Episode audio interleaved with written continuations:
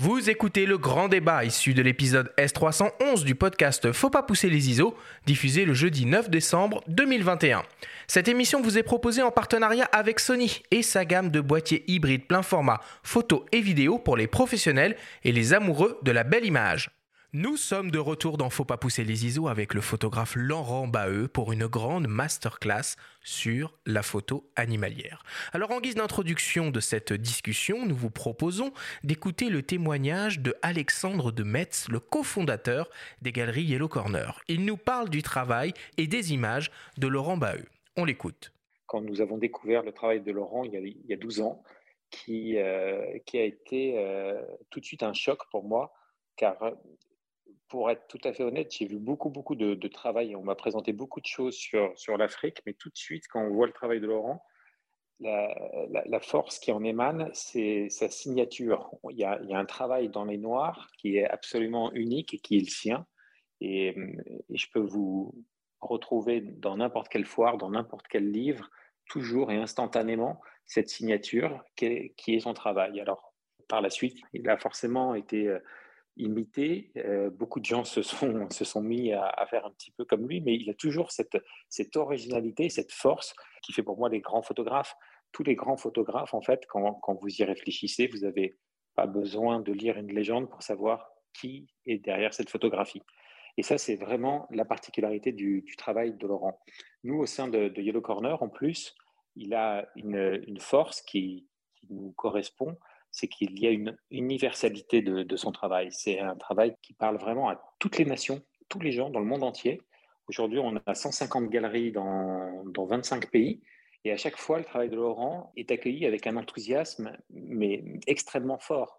Et ça, c'est vraiment quelque chose aussi qui caractérise son travail, c'est l'universalité et la façon dont tout le monde apprécie euh, ce, travail remarquable. il dit des choses très intéressantes, hein, ce monsieur, ce côté universalité autour de la photographie euh, animalière. Il y a peu de domaines de photographie où on retrouve ça. Finalement, c'est une photographie qui parle à tout le monde, qu'on soit amateur de photographie ou non. Et surtout tes images, a priori. Et surtout tes images, a priori, avec cette signature. Alors, je suis toujours assez étonné. Alors, je suis, je suis euh, touché hein, par ce que dit euh, Alexandre de Metz, et, euh, parce qu'on a une histoire ensemble voilà, qui, se poursuit et qui est, très sympa, et, j'en suis très reconnaissant. ça, fonctionne, ça fonctionne entre nous, ça c'est chouette. Sur l'universalité, pardon.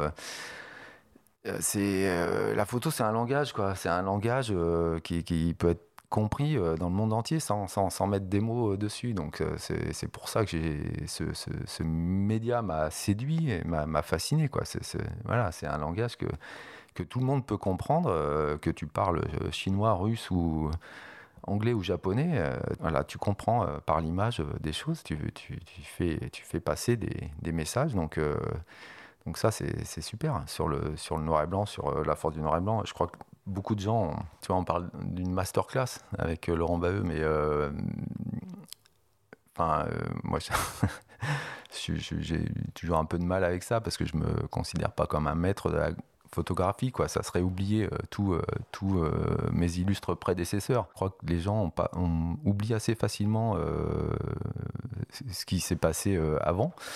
Euh, et moi, euh, je, me suis imprégné de ça, euh, je me suis nourri de ça, je me suis inspiré de, de, tous ces grands maîtres de la photographie, parce que moi, je fais, je fais que 1m80. Voilà. Tu penses à qui en tant que maître, en tant qu'influence dans ton parcours noir et blanc? Bah, Je pense à Sébastien, Salgado, je pense au Douaneau, je pense au Cartier-Bresson, je pense à, à Brassailles, je pense à Peter Bird sur, sur l'Afrique. Ah, voilà, parce que jusque-là, c'était pas des photographes forcément animaliers. Salgado un petit peu d'ailleurs. Non, pas forcément.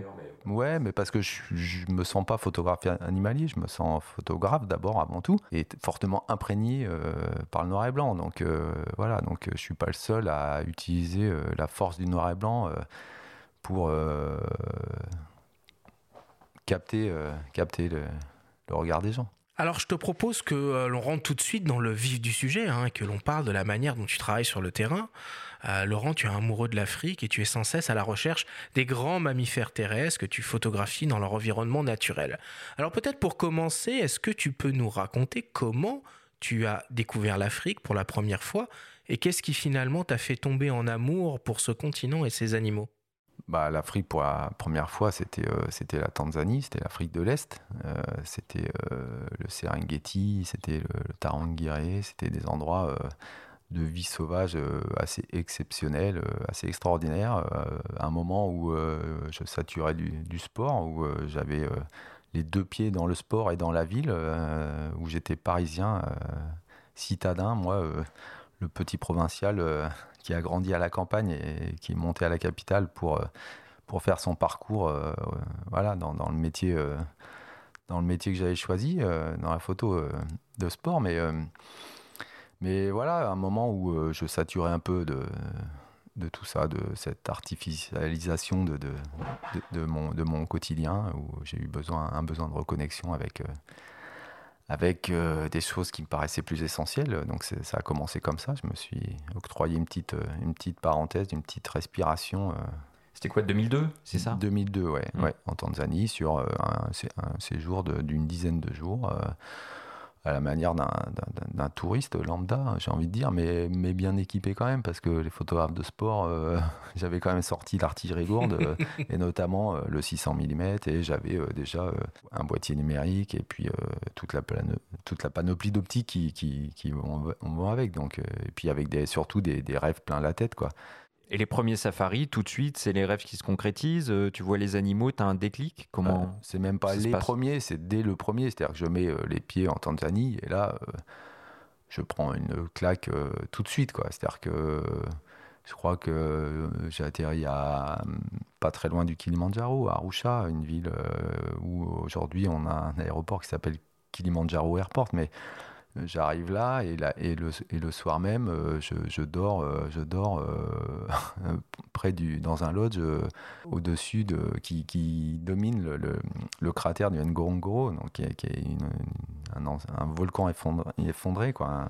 Protégé par l'UNESCO, non? Ouais, une, une caldeira, ce qu'on appelle une caldeira. Et, et dans, ce, dans cet ancien volcan se trouvent quasiment euh, tous les représentants de la grande faune africaine, euh, tous les grands mammifères euh, africains qui, qui, ont, qui, ont, qui ont bercé mes rêves d'enfant. Et voilà, avec, avec, avec Tarzan que je regardais en noir et blanc sur sur la petite télé qu'il y avait chez mes parents et voilà c'est tout ça donc donc j'arrive là et et il y a tout ça euh, à mes pieds, quoi. Euh, tout ça dans, dans euh, tous, ces, tous ces animaux. C'est moi qui suis invité chez eux, quoi. C'est, faut se rendre compte quand même de, de ce qu'est la réalité de, de, ces coins d'Afrique. Je veux dire, on, ne parle pas de, de, parcs animaliers qui ont été créés par l'humain. On parle d'endroits qui aujourd'hui sont protégés des activités humaines destructrices où euh, il peut y avoir un tourisme euh, peut-être un peu trop important parfois, mais on parle d'endroits où les animaux ont toujours vécu. Euh, dans un habitat sauvage et, ils sont là et à un moment on s'est dit bah, il faut préserver ces lieux parce que c'est juste exceptionnel et effectivement c'est classé au patrimoine mondial de l'humanité oui puis avec des conditions d'accès un peu strictes enfin voilà tu, tu, tu, descends pas comme ça dans le cratère quand même ouais encore pas assez parce qu'aujourd'hui c'est un peu devenu le un peu Disneyland. Euh, il y a un peu trop de, de, de, de, monde à mon goût, mais, c'est la rançon du succès. quoi. Alors on parle souvent de, safari photo, hein, c'est-à-dire littéralement euh, une chasse aux animaux sauvages avec un appareil photo bien entendu. Quelle technique est-ce que tu utilises pour aller euh, à la rencontre de, ces animaux? Peut-être déjà, est-ce que tu, tu, voyages? Est-ce que tu fais ces reportages avec un guide ou tu es en totale autonomie? Un peu les deux, mon capitaine. Euh, j'ai un, peu expérimenté les deux, en fait. Ça dépend des endroits euh, où, où, je, où je vais, en fait. Où, euh, voilà, ça fait, ça fait maintenant 20 ans. Et donc, j'ai eu la chance de, de pouvoir parcourir à la fois l'Afrique de l'Est. et C'est-à-dire qu'il y, y, a plusieurs Afriques, en fait. Hein. Moi, j'ai essentiellement...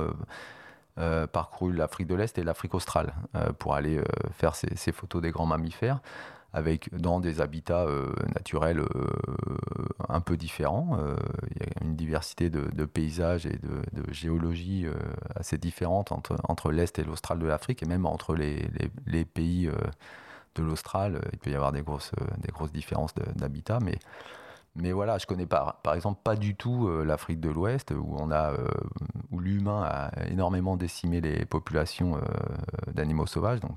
C'est une des raisons pour lesquelles je, je n'ai pas été du côté de, de l'Ouest, même s'il y a quelques poches où on pourrait éventuellement observer et photographier, mais ça c'est très restreint. Et alors qu'en Afrique de l'Est, il y a eu une volonté de préservation euh, qui arrivait un peu plus tôt et euh, où on a du coup euh, encore une densité animale suffisamment importante pour pouvoir, pour pouvoir voilà, se régaler, j'ai envie de dire.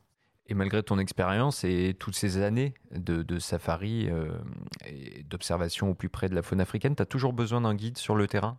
Pour les repérer Donc du coup, oui, pardon, sur le, alors, j'ai expérimenté effectivement euh, seul. Euh, on peut faire des photos, euh, voilà, mais sur l'Afrique de l'Est, j'y vais plus avec Maurice.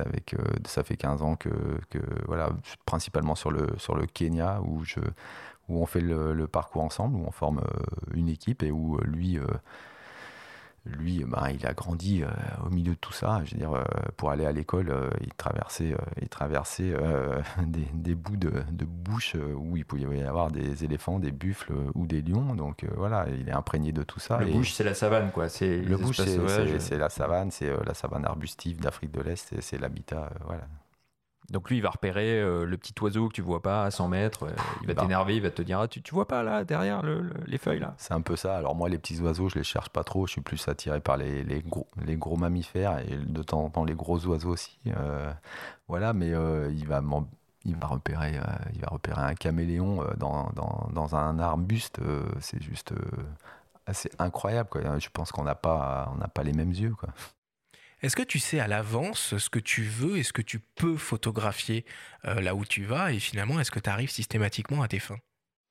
Alors moi j'ai pas du tout cette démarche là en fait. Euh, je me mets pas, euh, je me mets en attente d'être prêt à vraiment à saisir ce que tout la, ce que la nature va, va vouloir m'offrir, mais j'ai je me dis pas, bon, je vais aller dans tel endroit pour capter tel comportement de, tel animal. Euh, vraiment pas. C'est vraiment pas ça. Je suis pas, je suis pas un naturaliste. Je suis pas un animalier dans ce sens-là. C'est-à-dire que moi, je vais être un, plutôt un opportuniste euh, et un contemplatif, un peu comme le ferait un photographe de rue, en fait. Hein. Le photographe de rue, il se dit pas, tiens. Euh, quartier Bresson ou Douaneau, ils se disaient pas trop, euh, tiens, je vais faire telle ou telle photo, quoi. Quoique Douaneau, euh, sur le baiser de l'hôtel de ville, on pourrait en discuter parce que visiblement on pourrait faire une émission là-dessus. C'était plutôt, voilà, mais euh, mais quartier Bresson, l'instant, quoi, l'instant décisif sur des des, des, des, scènes de rue bah, que tu peux pas prévoir, ni tu peux légèrement les anticiper, mais j'ai un peu la même approche et la même démarche dans la vie sauvage. C'est-à-dire qu'il y a plein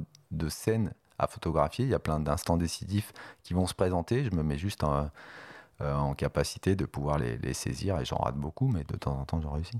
On t'a quand même connu à tes débuts pour tes photos de lion principalement. Tu t'es pas, il n'y a pas des animaux qui te parlent plus que d'autres ou euh, il y en a qui sont plus photogéniques avec la crinière. Bah, quand, tu parles, quand tu parles d'Afrique, euh, si tu photographies pas d'animaux, c'est que, je sais pas, où tu détestes les lions, tu as une mauvaise, une mauvaise expérience avec eux, euh, ou, euh, parce que sinon, euh, comment rester insensible face à un lion quoi. C'est des rencontres qui te marquent c'est un des un des plus gros prédateurs terrestres c'est un animal magnifique. Euh, tu parles de sa crinière, voilà, c'est une présence euh, que tu peux pas occulter. Tu face à, j'ai envie de dire à quelqu'un, tu es face à un individu qui est, beau, qui est euh, puissant, qui est, fort, qui est, plus fort que toi. et voilà, tu as, un rapport à, l'animal, au monde sauvage.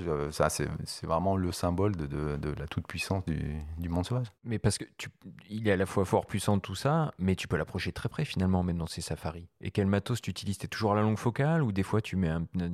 Mais alors ça, c'est une question qui, revient très souvent et à comprendre que euh, l'animal sauvage dans son habitat euh, naturel, ben, c'est euh, lui qui choisit la rencontre, c'est lui qui choisit la distance, c'est pas le photographe. Quoi. Et ça, moi, ça me plaît en fait. C'est cette part d'inconnu, de, de hasard, de chance. et j'aime cette humilité de me dire, bah, c'est pas moi qui, qui, qui, a toutes les cartes en main, c'est pas moi qui a ce pouvoir-là sur l'animal sauvage. Je suis invité chez lui, je, je, me suis invité chez lui, c'est même pas lui qui m'a invité je me suis invité chez lui, c'est lui qui décide. C'est normal, quoi. Il décide si euh, s'il tolère ma présence, s'il a envie de voir ma gueule ou pas, si euh, il a envie de s'approcher ou pas, ou s'il a envie de s'éloigner, de partir. Et, ça, ça me va très bien. J'accepte cette part-là. Et du coup, ça rejoint quelque chose que, moi qui me parle fortement, c'est que l'homme veut, tout euh, contrôler, veut tout décider. Et, dans cette démarche-là, bah, c'est tout l'inverse. Et moi, ça me, ça me fait du bien d'être dans, dans, cette situation-là. Du coup, comment tu fais pour euh, gérer ta, ta sécurité avec, euh, avec des animaux sauvages? Est-ce que tu as, déjà, est-ce que as déjà eu peur? Ouais, ouais, j'ai déjà eu peur parce que parce que je suis pas un warrior déjà, parce que parce que n'importe qui de normalement constitué doit avoir peur face à ces animaux-là, parce que non pas parce qu'ils sont euh, méchants et agressifs euh, sans raison, mais parce que euh, ce sont des animaux sauvages et que eux c'est juste leur instinct de survie qui leur qui les incite à être parfois dangereux pour l'homme, agressif, mais euh, bah, le plus gros danger, c'est pas pas l'animal, c'est plutôt l'homme. Donc là, quand euh, quand tu viens euh, les perturber dans, dans leur chez eux, quoi, dans leur maison, hein, je prends l'exemple. Alors on pense souvent, alors oui, je me suis fait des frayeurs avec les éléphants qui peuvent charger, mais parce que tu te fais charger par une matriarche, parce que tu te retrouves au milieu d'un troupeau et que tu n'as pas vu que euh, à ta gauche il y avait euh, des éléphantaux qui n'avaient pas encore traversé euh, la piste que tu as empruntée et que la matriarche elle était devant et qu'elle se retourne sur toi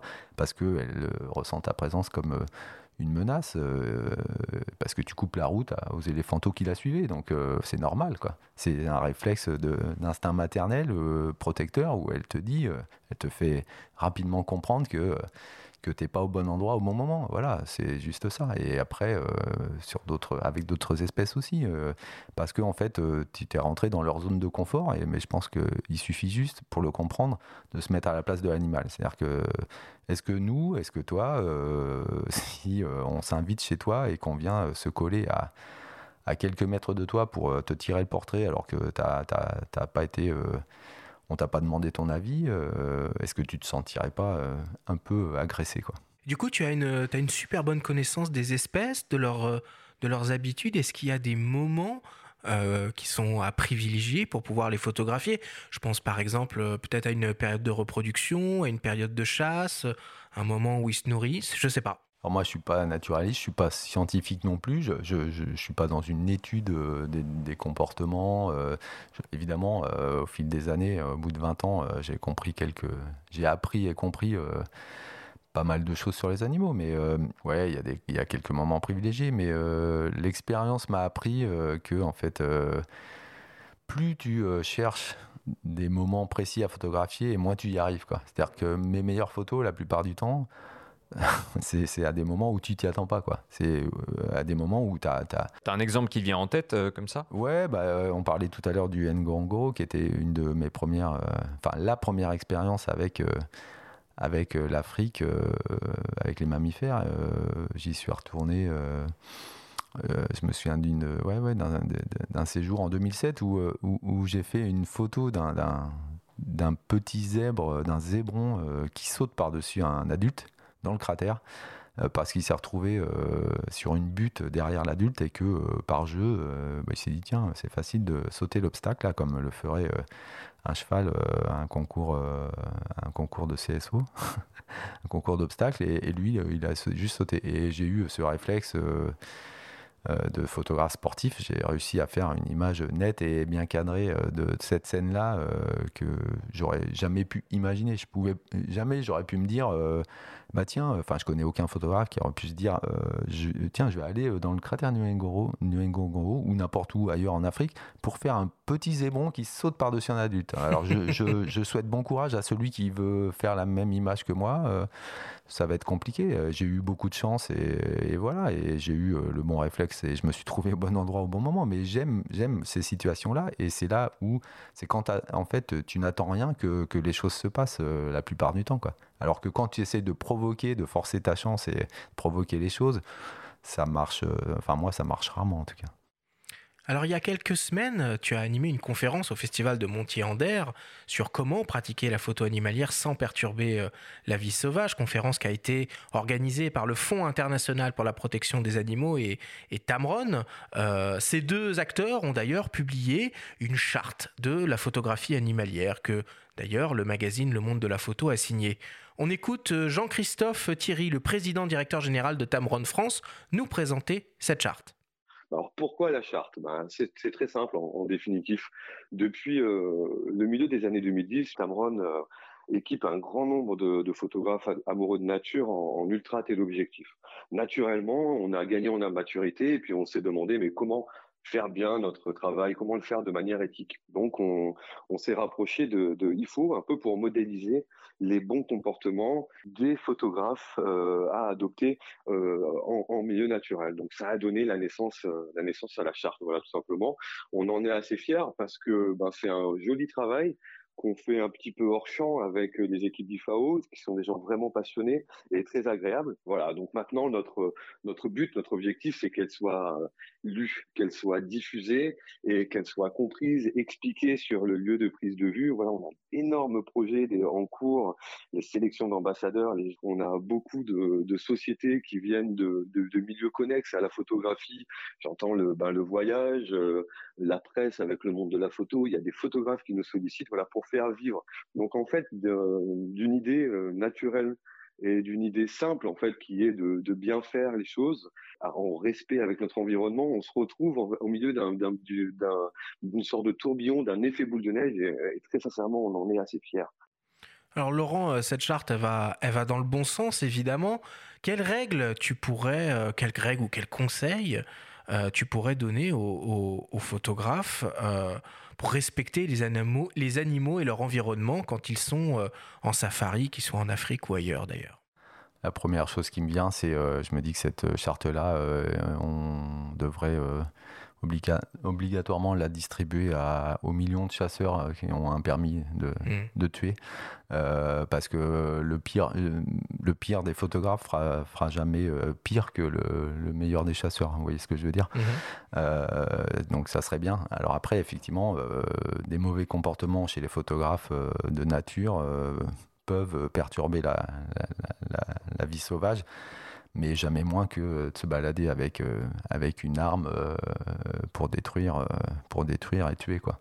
Certes, ouais, non, c'est vrai, on n'ira jamais jusque-là, mais j'avais pu témoigner quand même dans le Pantanal de certaines scènes absolument hallucinantes où j'avais comptabilisé jusqu'à 25 bateaux de gens en train d'observer un couple de jaguars et en les suivant, empêchant même ces, ces, jaguars de traverser le fleuve à la nage. Les bateaux se retrouvaient en travers, donc on n'est certes pas sur euh, du meurtre ou de la chasse, comme tu le dis là, néanmoins, on est sur une perturbation majeure euh, de leur euh, habitat et de leur écosystème. Complètement d'accord. C'est pour ça que j'ai trouvé cette initiative vraiment très intéressante et que c'est pour ça que j'ai accepté de participer à cette conférence qui a, eu lieu à, à Montier-Ander. Effectivement, et puis en plus, euh, bah, au gré de la discussion, là, tu vois, tu apportes un autre, un autre témoignage qui rejoint, euh, qui rejoint euh, ma vision et mon expérience. Tu peux que tu as dû voir en Afrique, au pied d'un arbre, des léopards. Je bah, voilà, effectivement, quand, quand, quand, des guides n'ont pas, ne respectent pas les règles et n'ont pas suffisamment d'éthique pour comprendre ce que je disais tout à l'heure, que quand tu rentres trop, quand tu t'approches trop près, quand tu rentres trop dans la zone de confort de l'animal, il se sent euh, agressé et tu le perturbes fortement. Donc, euh, et euh, à cette conférence, il y avait aussi un photographe qui, qui, photographie le monde marin et on était d'accord et son témoignage m'a fait prendre conscience que en fait c'est la même chose aussi sous l'eau, un univers que je connais pas du tout, mais où pareil, si on s'approche trop des des, mammifères marins, on, les, on, les, on les perturbe fortement. Et donc, euh, ouais, c'est hyper, euh, hyper intéressant. C'était c'est une première, c'est une nouveauté, mais euh, faire prendre conscience que ben, nos actes ont des, ont des conséquences sur, sur la vie des, animaux, ben, ça serait bien que ça s'élargisse énormément et pas qu'aux photographes de nature. Alors si on veut en savoir plus sur, euh, sur comment tu travailles sur le terrain, il y a un documentaire qui va être diffusé le, 29 décembre prochain à 19h45 pour être précis sur Ushuaia TV dans lequel on peut te suivre en Afrique à la recherche de trois félins emblématiques. Christophe Sommet le directeur d'Ushuaïa TV nous parle de ce programme. On l'écoute avec la chaîne Ushuaïa TV, on est très attentif à, la beauté, à la magnificence des images. Donc tout l'univers de Laurent, évidemment, nous parlait. et évidemment, ce qui tient aussi à cœur à la chaîne, c'est le message, l'engagement, la protection de la planète, la protection de la biodiversité. Donc arriver à faire avec tous ces petits ingrédients cette belle recette qui a été le, documentaire Félin noir sur blanc, pour moi voilà une évidence a priori. Un, beau travail d'équipe en, termes de production et finalement un, espèce d'ovni, je dirais, audiovisuel, puisque évidemment le parti pris de faire un doc euh, en, 2020, 2021, en noir et blanc, diffusé à la télé, euh, fallait quand même euh, en avoir des, bonnes, quoi, des belles. Et, on, a, on, a pris ce risque-là, entre guillemets, de le faire. Et franchement, on, on s'est vraiment pas trompé. L'immersion avec Laurent dans cet univers africain, à la recherche de trois félins emblématiques, euh, voilà, quelque chose de magique. Et le regard du photographe, il est euh, forcément intéressant euh, parce que bah, c'est son job hein, d'aller choper les, images, parfois passer des heures entières à, attendre que quelque chose se, passe. Et je ne sais pas si Laurent a une chance particulière, en tout cas, il a, il a des, heures entières d'attente pour choper les belles images, mais il arrive voilà à faire les. Pour moi, c'est des les, les visuels euh, parmi les plus beaux euh, de, ce qu'on peut faire en termes de, photographie animalière. Donc si je comprends bien, ce documentaire sera entièrement en noir et blanc. Le noir et blanc, c'est euh, en quelque sorte l'une de tes signatures visuelles, quelque chose de très important pour toi, que tu as appris à maîtriser, non pas en safari, mais sur les bords des stades à l'époque où tu étais photographe sportif. Nous avons rencontré Alexandre Sico, l'ancien rédacteur en chef d'Attitude Rugby. Il nous parle de la volonté du fondateur du magazine, Michel Biro, de proposer des images de ce sport différentes. On l'écoute. L'arrivée de Laurent à Attitude Rugby a correspondu à une période où Michel Biro, le fondateur du magazine, qui était aussi photographe, a souhaité prendre des distances euh, par rapport au terrain et à ses photos d'action.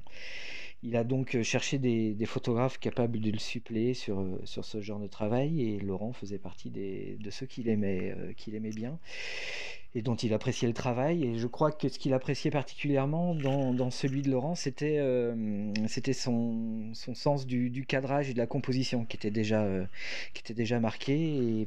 Pour Laurent, je crois que c'était une des premières fois où il a pu euh, apprécier son travail, son travail en noir et blanc.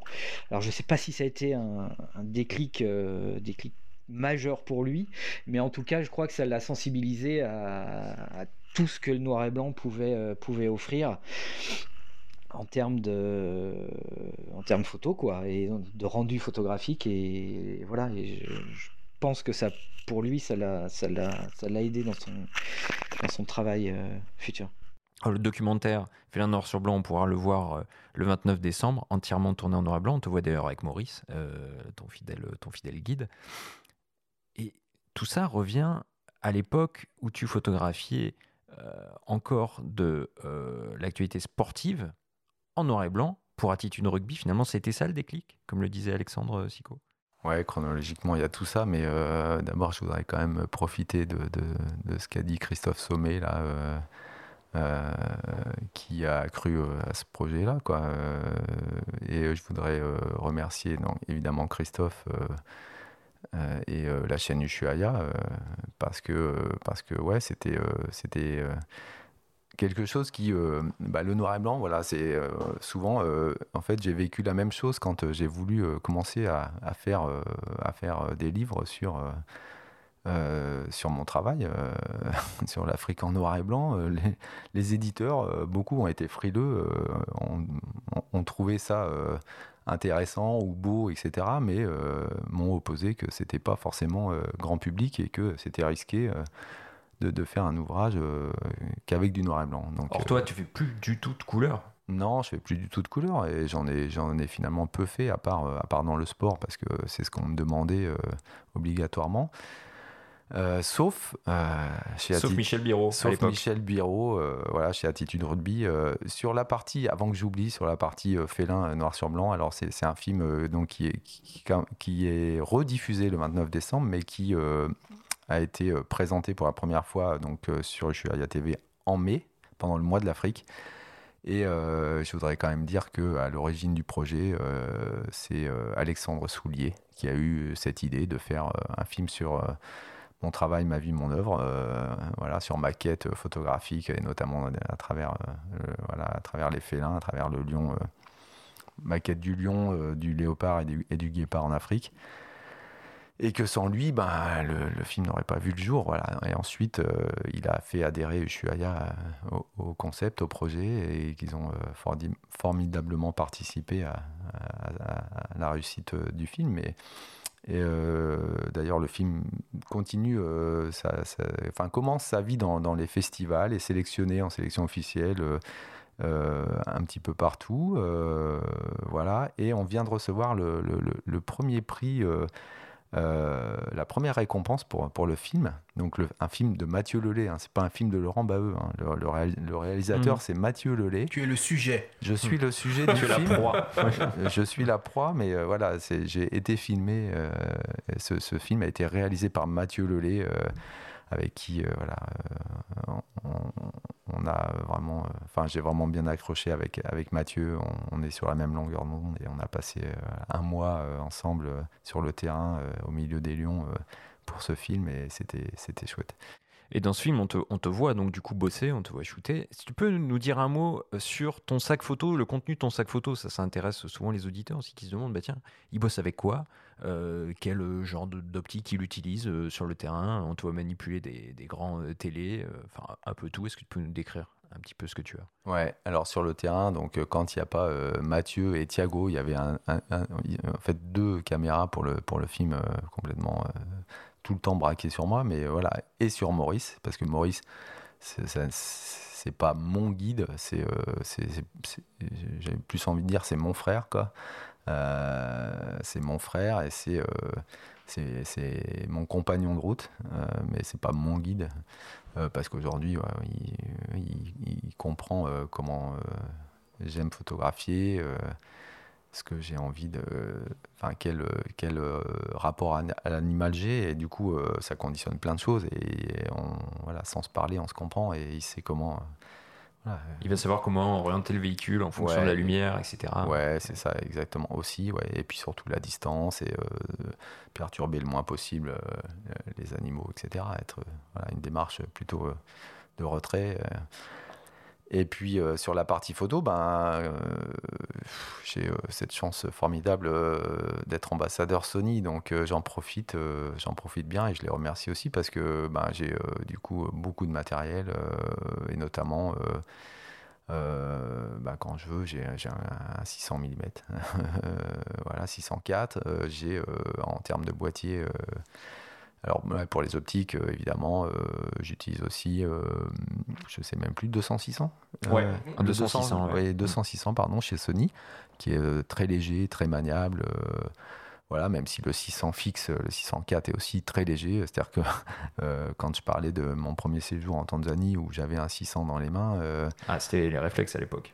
Ouais, c'était du réflexe. Et puis le 600, il faisait au moins 6 kilos, quoi. Et euh, juste, le, juste, euh, il faisait juste l'optique.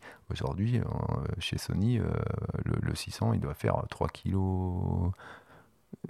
À peine, ouais, autour de 3 kilos. Donc, ça, j'ai l'impression d'avoir un, 300 dans les mains plutôt qu'un 600. Enfin, moi moi qui ai atteint le demi-siècle et qui ai connu des, optiques très lourdes sur le sport et des, qui utilisent principalement des, longs télés, ça, c'est chouette. Et puis le 200-600, et puis le 100-400, euh, qui est aussi euh, assez fantastique euh, et très polyvalent. Et là, moi, quand j'utilise même le 200-600, enfin, toutes ces optiques qui paraissent lourdes à certains, mais de par mon histoire avec la photo, j'ai l'impression d'avoir des, des, tout petits jouets dans, les mains, très légers, très maniables. Donc voilà. Et après, je vais descendre. alors, je suis pas très grand angle, hein, même si j'en ai un dans le sac. Euh, voilà, je quand je descends déjà au. Alors j'aime beaucoup les, très grandes ouvertures, donc euh, j'ai la chance d'avoir un 85, euh, un 4, d'avoir un 135, un 8, d'avoir des choses comme ça. Donc ça, ça je, me régale avec ça. voilà, les, ma, ma, première optique, ma première optique, grosse optique en l'occurrence, c'était sur le sport, c'était un 201.8. Euh, ça, ça, ça, me plaisait beaucoup. Et donc voilà, je suis assez fan des, très grandes ouvertures euh, que j'utilise euh, plein pot, c'est-à-dire vraiment à pleine ouverture, à 1.8, à 1.4. Ça, marche la détection des yeux, par exemple, sur les boîtiers Tu t'en sers ça sur les animaux? assez dingue ça. Ouais, parce qu'à grande ouverture, ça peut être utile. Ouais, non, mais les, progrès qui ont été faits là-dessus, parce que oui, quand tu as une, une, profondeur de, de, champ, une zone de netteté qui est, qui est très réduite, euh, c'est assez bluffant en fait. Tu as un mode, as un mode animal euh, dans, dans, dans, dans, tes réglages d'AF quoi, et il va, il va sélectionner l'œil et ça marche euh, quasiment sur tout. C'est-à-dire que là, tu vois, j'étais sur un séjour africain, j'étais au Kenya au mois d'octobre. Euh, et donc, euh, j'étais avec un. J'ai pas parlé des boîtiers, mais j'étais avec un Alpha One, euh, notamment. Et sur un léopard, par exemple, dans les hautes herbes, tu as, des herbes devant, tu as des herbes derrière, tu as des herbes de partout. et du coup, il est, dans les herbes hautes et l'AF va chercher l'œil et il lâche plus. C'est-à-dire que tu as, des herbes parasites devant et tu vas, tu vas chercher il va chercher la netteté sur, sur l'œil de l'animal. C'est assez incroyable, mais ça fonctionne vraiment très très bien. quoi. Et comment tu fais du coup pour euh, tes noirs et blancs C'est directement à la prise de vue? C'est en post-production? C'est quoi un peu la, recette euh, du noir et blanc de Laurent Baheux bah, La recette euh, principale, c'est que ça fait partie de mon histoire avec la photo quand même. J'ai appris donc, comme le rappelait René Paya à Centre Presse à Poitiers, au Labo Atlantique, à l'époque où on n'avait pas de matos numérique. Donc, on fixait les images sur des, sur des, sur des péloches, sur des pellicules, sur des films sensibles. Et bah, on me donnait du noir et blanc. Et, j'ai tout appris en fait de la photo à travers ça, au Labo Argentique. tout appris de la lumière. et c'est ce jeu c'est ce jeu entre l'ombre et la lumière. La matière photographique, elle est là. quoi. C'est du noir pour les ombres et, du blanc pour la lumière, et, entre les deux, euh, plein de nuances de gris.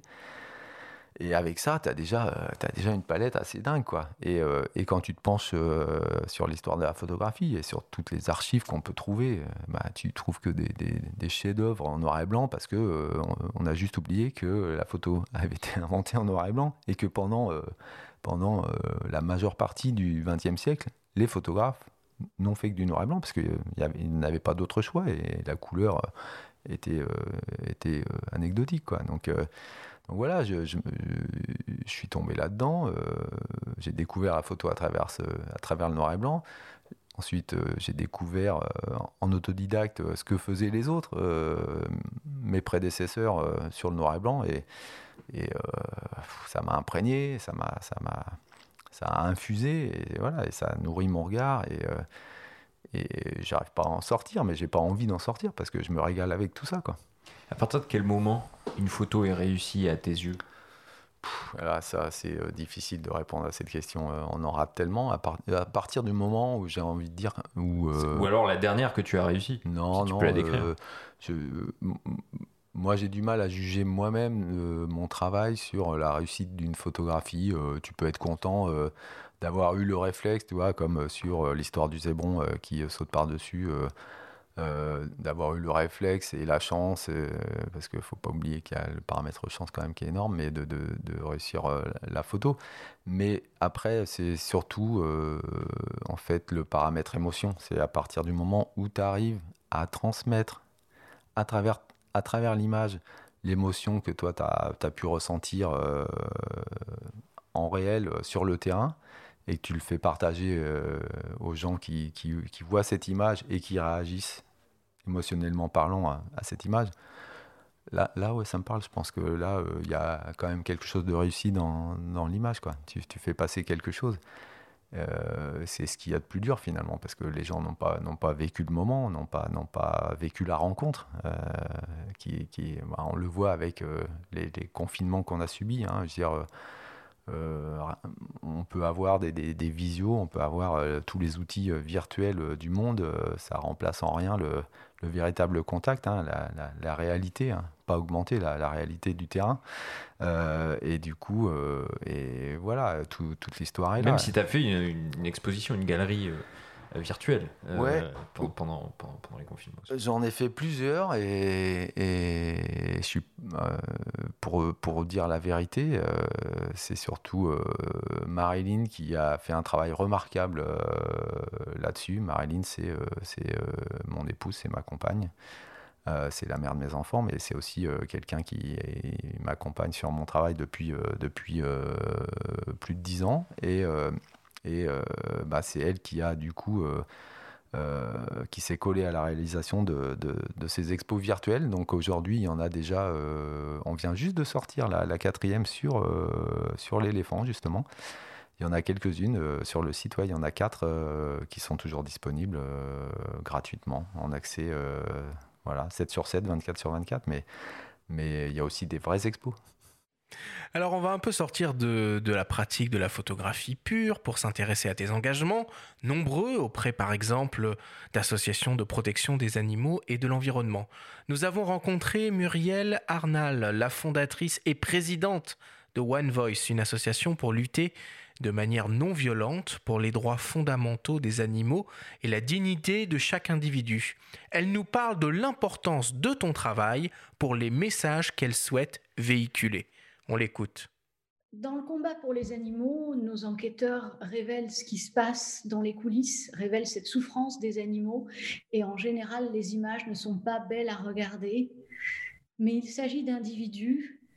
Et ce combat ne peut pas être gagné qu'avec des images de souffrance, qu'avec des images de cruauté, qu'avec du négatif. Il faut aussi essentiellement montrer la beauté des animaux. Si on ne touche pas le cœur des gens, on n'arrivera pas à gagner notre combat. Et la participation de Laurent Baheu dans ce combat, elle est là et elle est vraiment essentielle. Elle est de montrer cette beauté des animaux. Qui sont ces individus quand ils sont libres avec cette force-là qu'ont perdu, hélas, tous les animaux captifs, puisqu'ils ne sont plus que des ombres, ils ne sont plus eux-mêmes.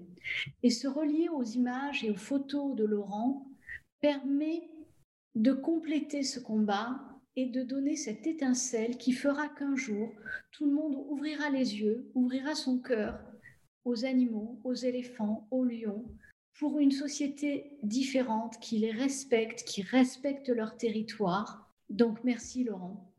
Laurent, quel message tu souhaites transmettre avec tes images? J'ai un, immense respect pour, euh, pour Muriel et, pour le travail euh, accompli par, par One Voice et tout un tas d'autres associations que de temps en temps je suis amené à, soutenir.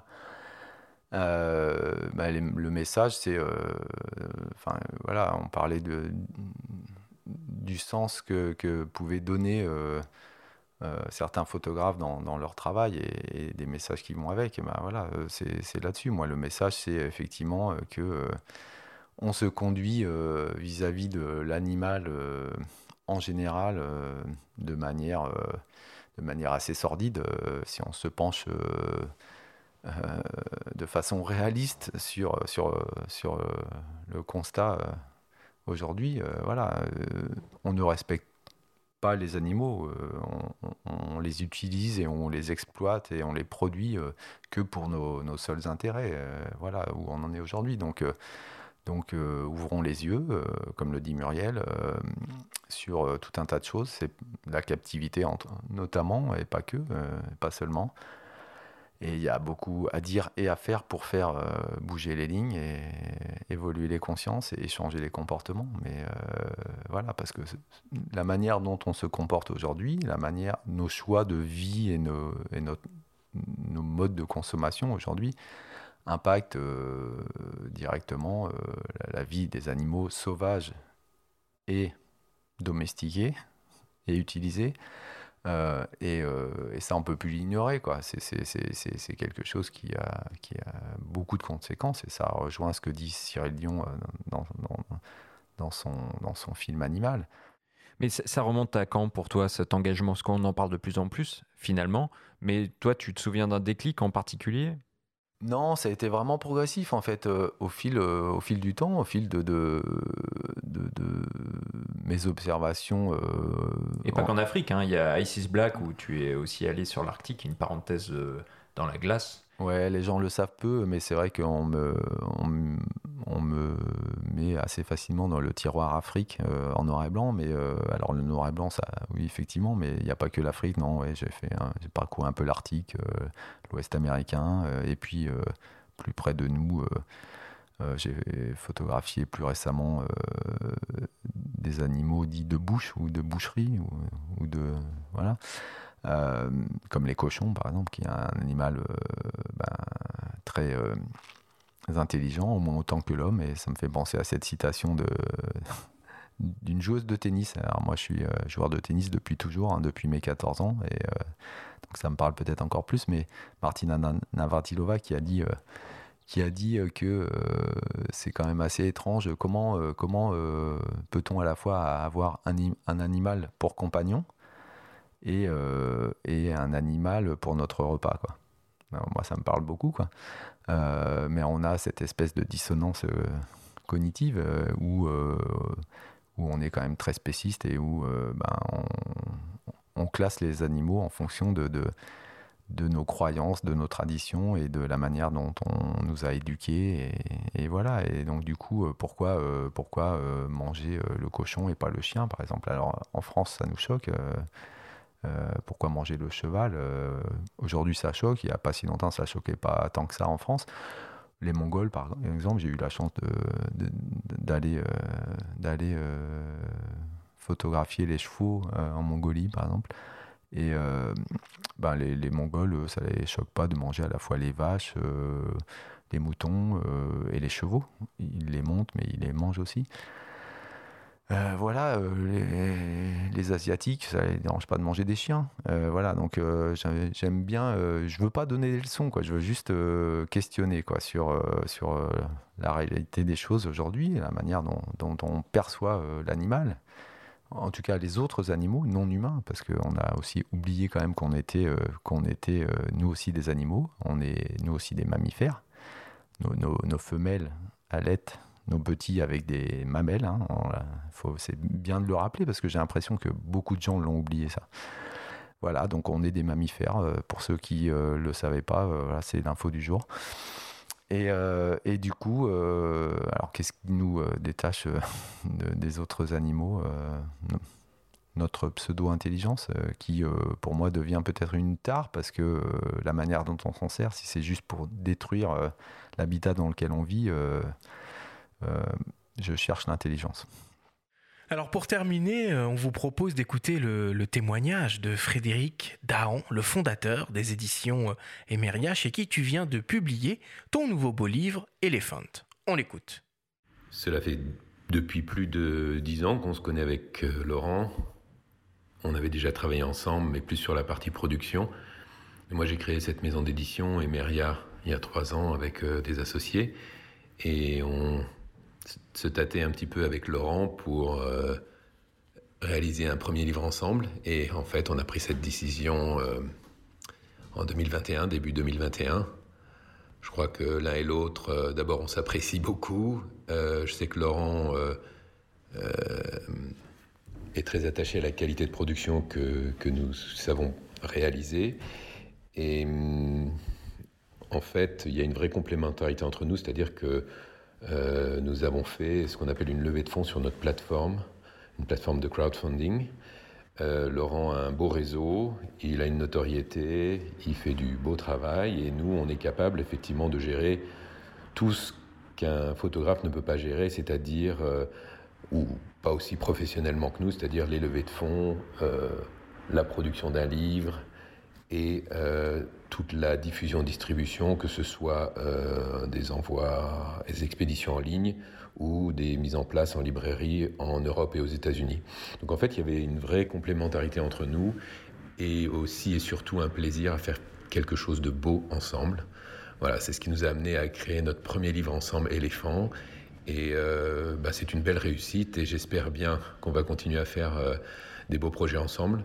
Tout ça dans la joie parce que c'est vraiment ce qui nous anime. On a vraiment cette relation et c'est un vrai, un vrai plaisir de travailler ensemble.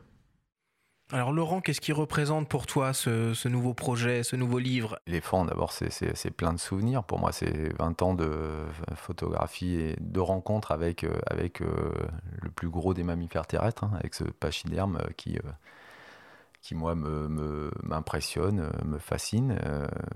Un peu comme le lion, j'avais fait, un, livre dédié au lion. Je, je, trouvais que l'éléphant méritait lui aussi un ouvrage euh, pour lui pour lui seul euh, voilà. Donc euh, donc ça ce sont des morceaux choisis de, tous ces moments d'Afrique où j'ai où j'ai croisé sa route et avec ouais des souvenirs bien particuliers. Je me souviens d'un en particulier je suis né un 27 mars et 27 mars 2006 il y, a, il y a 15 ans déjà j'étais j'étais au fin fond du Kenya euh, j'étais déjà avec Maurice, c'était mon premier séjour avec Maurice. Et, euh, ce 27 mars 2006, euh, jour de mon anniversaire, jour de mes, de mes 36 ans, j'ai fait, j'ai fait des images que moi, qui me touchent, que je trouve belles, de photos d'éléphants, où, où, on voit le troupeau aligné parfaitement dans le décor, avec juste un décor très épuré, un arbre euh, comme ça, et, le troupeau comme ça d'éléphants à, la queue leu euh, dans une ligne très graphique, très esthétique, euh, voilà, dans une photo dans un, en mode contemplatif, on va dire, mais voilà, donc des, souvenirs comme ça qui sont réunis dans, le livre, ça me fait penser à ça. Et parmi les intervenants dans ton ouvrage, il y a la préface d'Alexandre Jardin et il y a la lettre à l'éléphant de Romain Gary qui date de 68. Pourquoi tu as choisi ce texte? Il y a euh, d'abord ouais, une très belle préface d'Alexandre Jardin euh, que euh, j'ai eu la bonne surprise. C'est moi qui l'ai sollicité parce que moi je suis assez fan de, du personnage, de, de, ses, de bouquins. mon épouse aussi d'ailleurs. On est, on est tous les deux assez fans de, de ce gars-là qui, est, qui, est qui est complètement fou, qui est, mais qui est qui a une, folie euh, saine euh, et, rafraîchissante et euh, qui fait du bien et qui m'a avoué être fan de mon travail. Donc ça, ça a été la bonne surprise et qui a accepté avec grand plaisir de faire, de faire cette, cette, cette préface pour le livre éléphant et, et qui en, ça m'intéressait en plus vraiment d'avoir quelqu'un qui bah, n'est pas dans cet univers de la photo, ni dans l'univers de la photo, ni dans l'univers de, des animaux ou voilà, des, naturalistes et d'avoir son regard et ses mots à lui euh, pour parler de nos cousins savanneux, comme il dit. Voilà. Euh, ça m'a touché, euh, j'ai trouvé son texte magnifique et, et voilà. Et sur, et sur Romain Gary, pourquoi, pourquoi la lettre à l'éléphant de Romain Gary, écrit en 1968, ben, qui paraît prémonitoire du coup bah, qui était totalement visionnaire parce que ce qu'il écrit, ce qu'il a écrit il y a plus de 50 ans, il y a plus d'un demi-siècle, c'est malheureusement toujours d'actualité, et encore plus d'actualité aujourd'hui qu'il y, a 50 ans. Euh, voilà, où, euh, où il s'adresse à l'éléphant en commençant par Monsieur et cher éléphant, et euh, je vous invite à le lire parce que même si vous n'aimez pas mes images, lisez au moins le texte. c'est non, non, mais c'est effectivement très très visionnaire où il parle de notre rapport justement à l'animal notre rapport à la nature, notre rapport au monde sauvage et, euh, euh, la manière dont, dont, on le maltraite et, euh, et l'empreinte qu'on peut laisser, l'empreinte destructrice qu'on peut laisser si on ignore les, les conséquences de, de, de, de, nos rapports, justement. Laurent, Benjamin, je vais devoir mettre un terme à cette, à cette discussion, à ce grand débat, à cette masterclass. Il est temps de passer au débrief.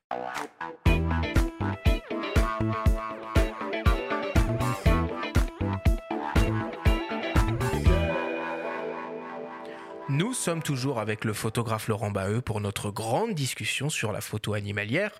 Laurent, si on devait essayer de résumer et de synthétiser tout ce que l'on s'est dit pendant cette émission, qu'est-ce qu'il faudrait retenir?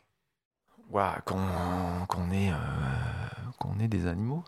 Je suis, je me sens animal. J'aimerais, euh, j'aimerais que plein de gens se sentent animal. On est, euh, voilà, trop vouloir pousser les ISO, on, finit par euh, sortir de la photo, mais, mais ça me va bien de, d'utiliser la photographie comme, comme prétexte pour, pour questionner, pour faire réfléchir sur notre époque, pour sur toute la violence banalisée la violence ordinaire qu'on retrouve euh, chez les hommes aujourd'hui, mais aussi euh, sur, euh, sur, chez les animaux. Hein, voilà, donc.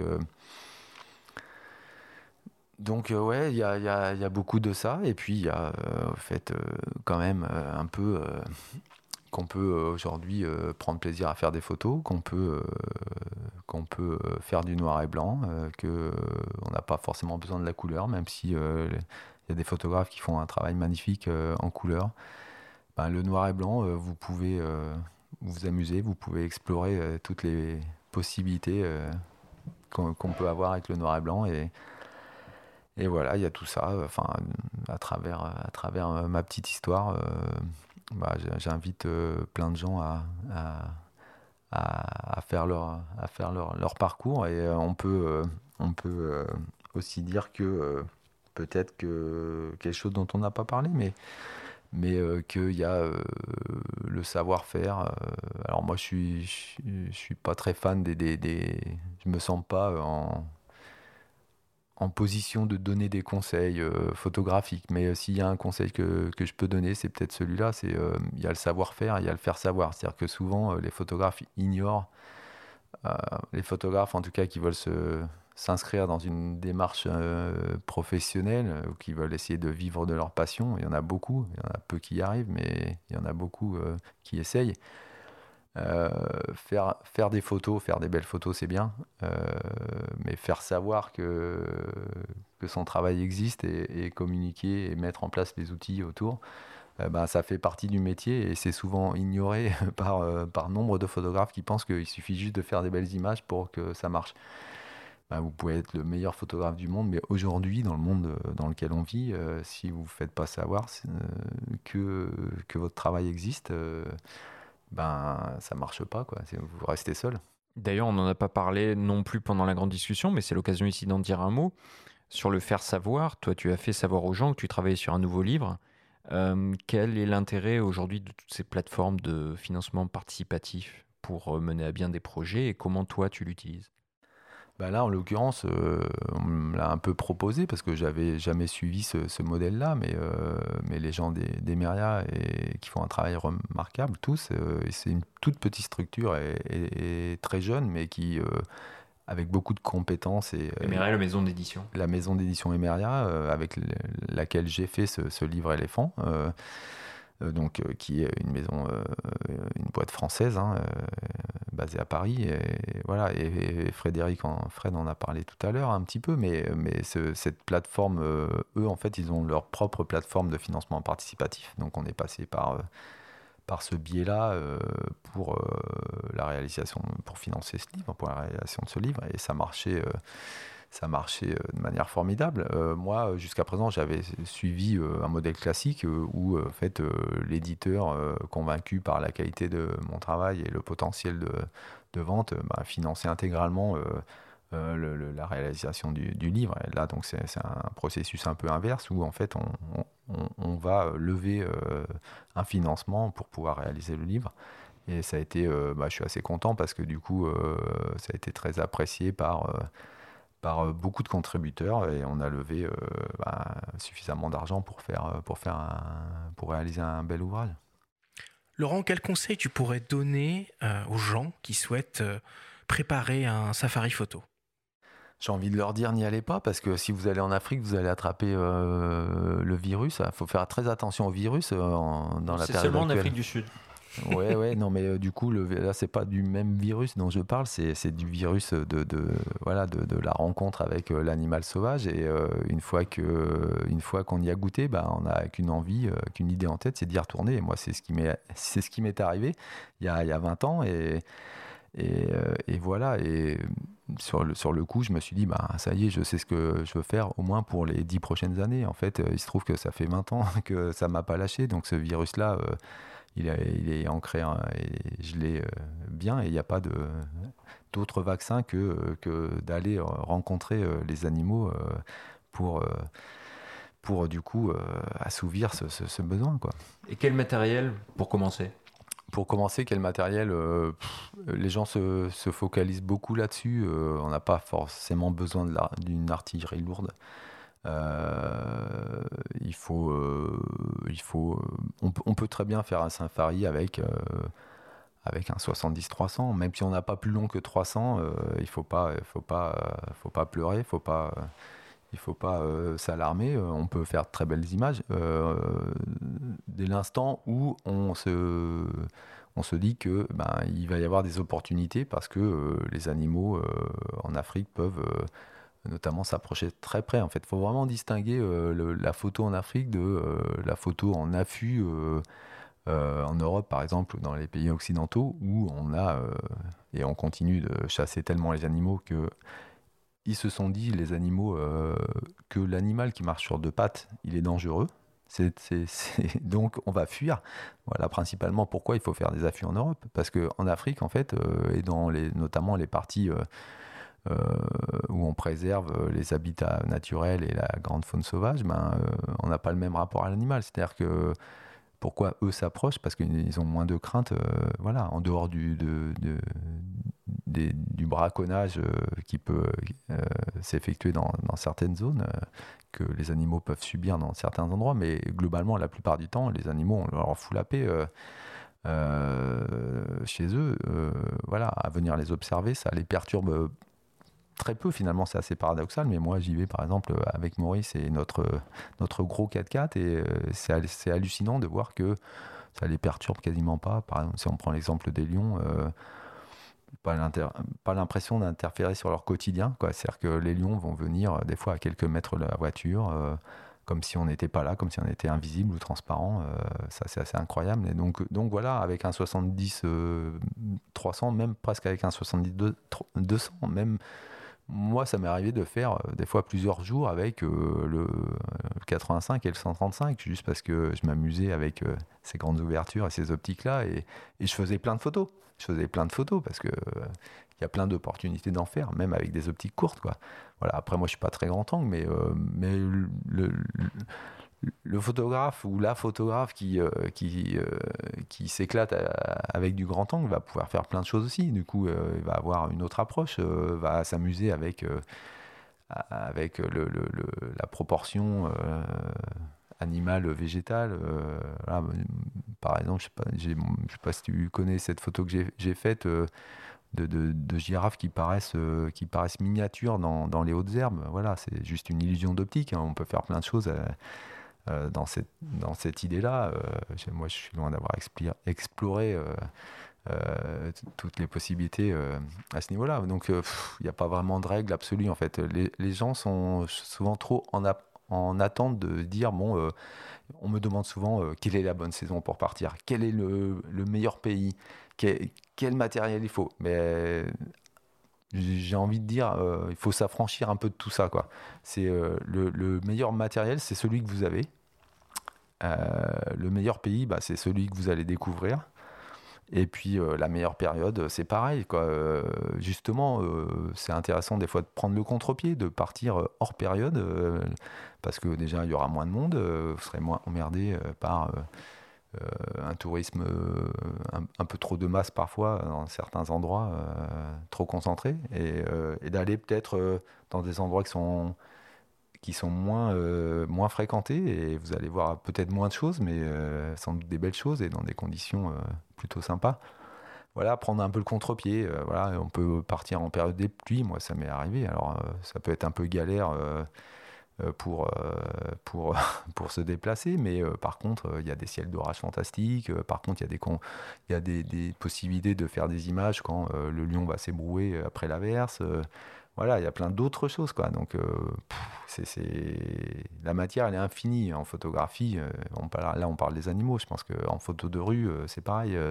voilà, dans plein de sujets, en architecture, etc. Donc, donc c'est pas parce que on a l'impression que tout a été fait qu'il n'y a plus rien à faire. Au contraire, il y a encore tellement de choses.